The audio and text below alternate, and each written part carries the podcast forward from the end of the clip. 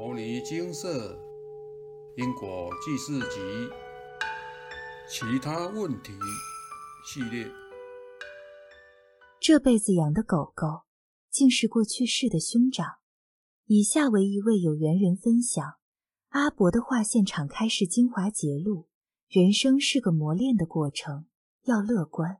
儿孙自有儿孙福，对事不要太执着，否则会快乐不起来。执心如压住胸口的一块大石，使自己呼吸困难，浑身不对劲。若要过得快乐，必须将执心放下，方能神清气爽、自在安详。清明节的前一天，心性坚强、甚少落泪的同修在我怀里哭喊着：“可鲁是乖狗狗，生离死别是人生不可避免的课题，不管是对人、动物，还是心爱的物品。”都一体适用，只要能牵动您情感的，一旦失去，都可能造成裂心撕肺的伤痛。再见了，可鲁是二零零四年日本的一部电影，叙述一只拉布拉多犬成为导盲犬的温馨动人故事。前年暑假时，同修一如往常到早餐店买早餐，不同的是，那天有一只瘦弱的拉布拉多犬竟从店内跟随他回来。很有礼貌地坐在他面前要讨食，同修心起怜悯，拿一颗菜包喂他吃。没想到他居然一口吃完了。以往附近的流浪狗都不吃菜包的，见他那么饿，同修把第二颗菜包也给了。就这样开启了一年多来喂养照顾的日子。因为他与电影《再见了，可鲁》中的导盲犬是同一品种，于是。同修也唤他叫可鲁。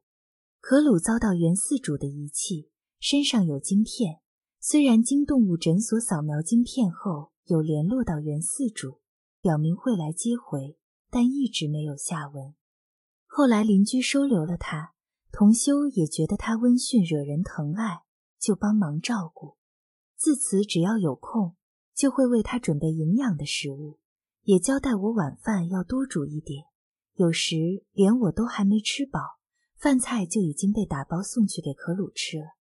一段日子后，可鲁明显长胖了，而我好像瘦了。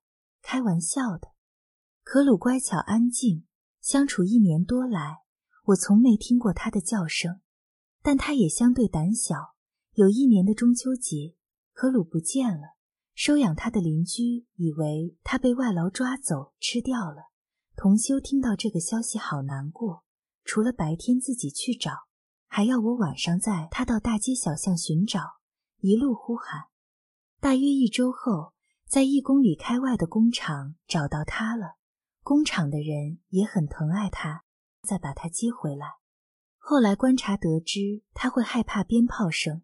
那次逃跑鹰是被庙里的鞭炮声吓坏了。自此，同修对他的照顾更是无微不至。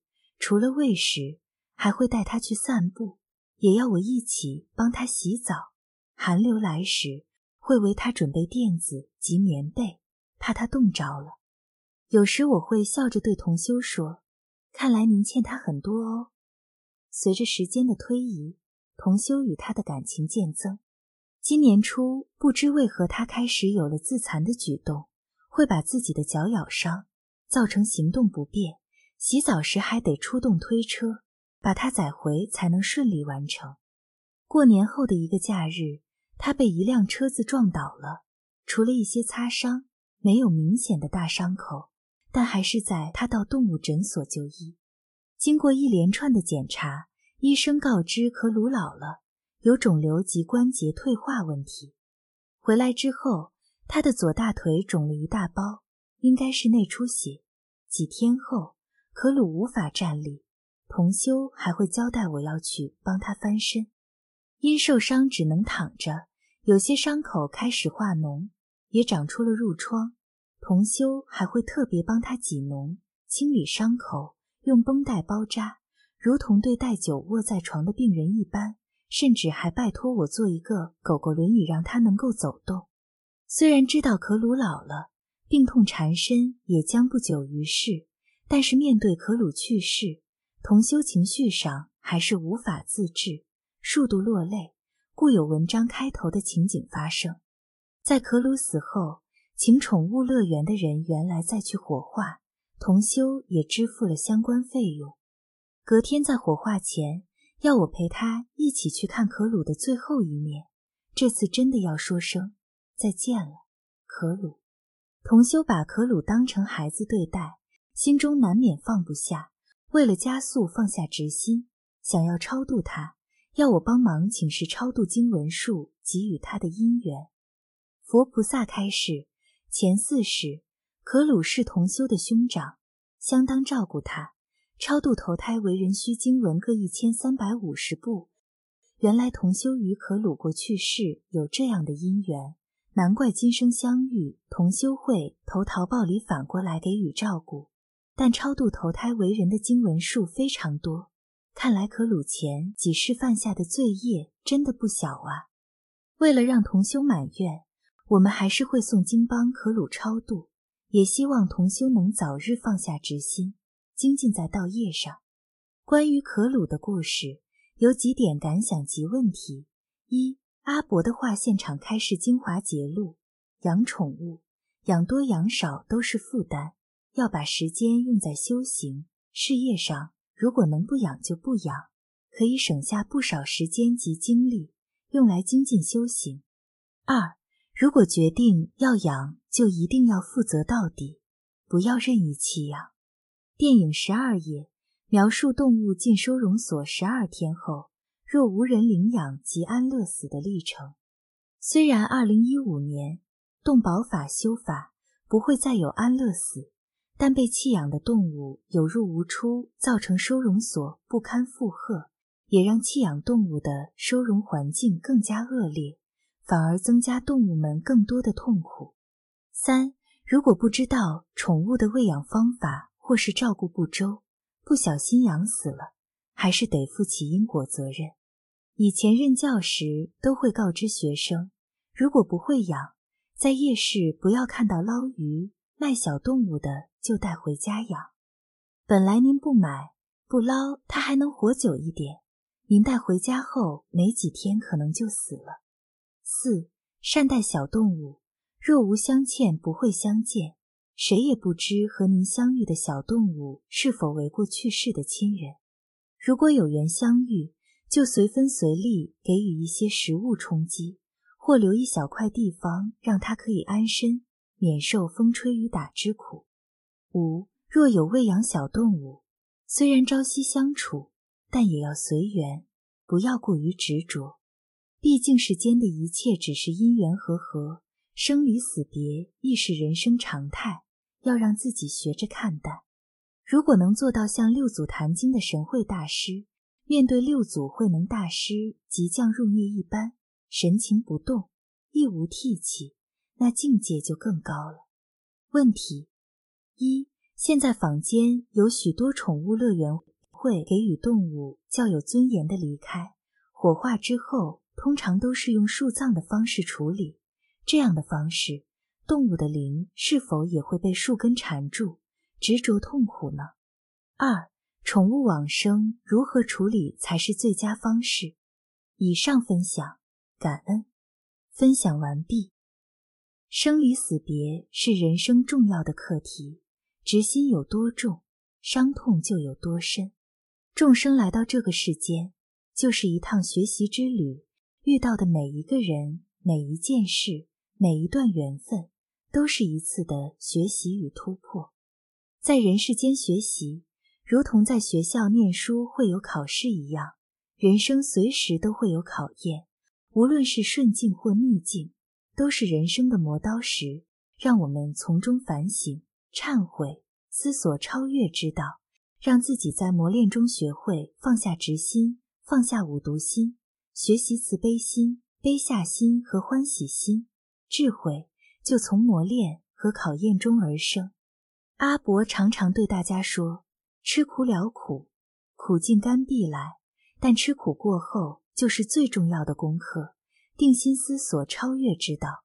否则，这个苦就白吃了，而可能很长的时间，你都将在原地打转。”这是小编常常拿来勉励自己的一段话。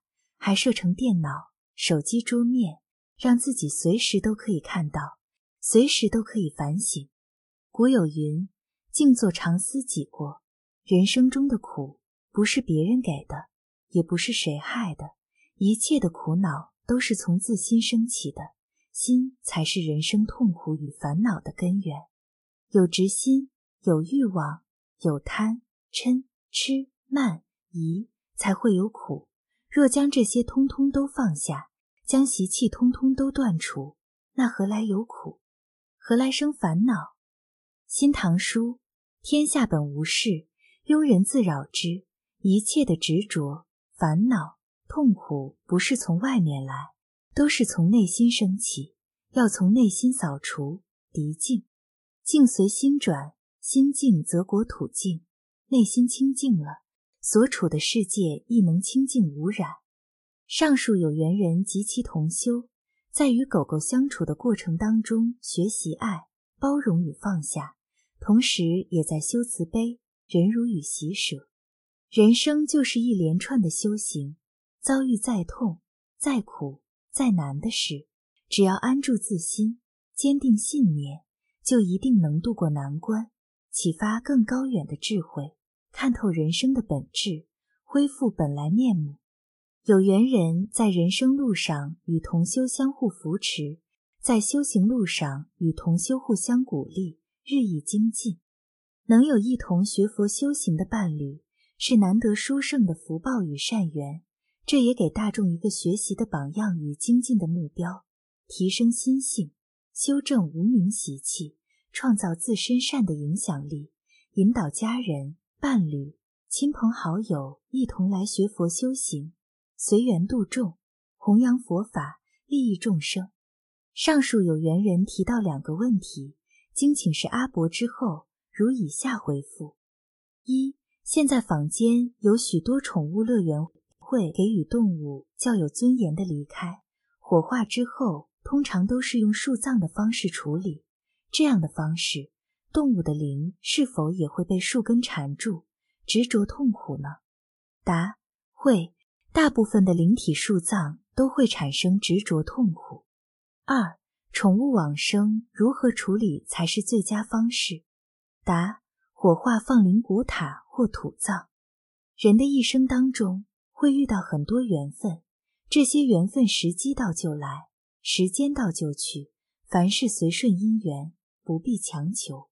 只要在遇到的当下好好把握、珍惜，真心诚意的付出，等到该离别的时刻，就是彼此已圆满的时机。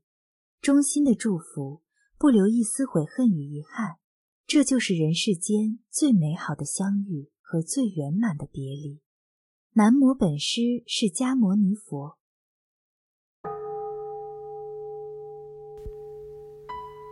摩尼经寺经由南海普陀山观世音菩萨大士亲自指点，是一门实际的修行法门。借由实际解决众生累劫累世因果业障问题，治因果病，而将佛法落实到家庭生活中，普度慈航。我们不接受供养，不收钱，不推销，不强迫修行，只求能结善缘，解决您的问题。我们专解因果事件、因果问题、治因果病，无论感情、婚姻、家庭、事业、家族、身体、户籍、学业等问题，均能请示。有医生看到没医生，有神问到没神者，不妨一试。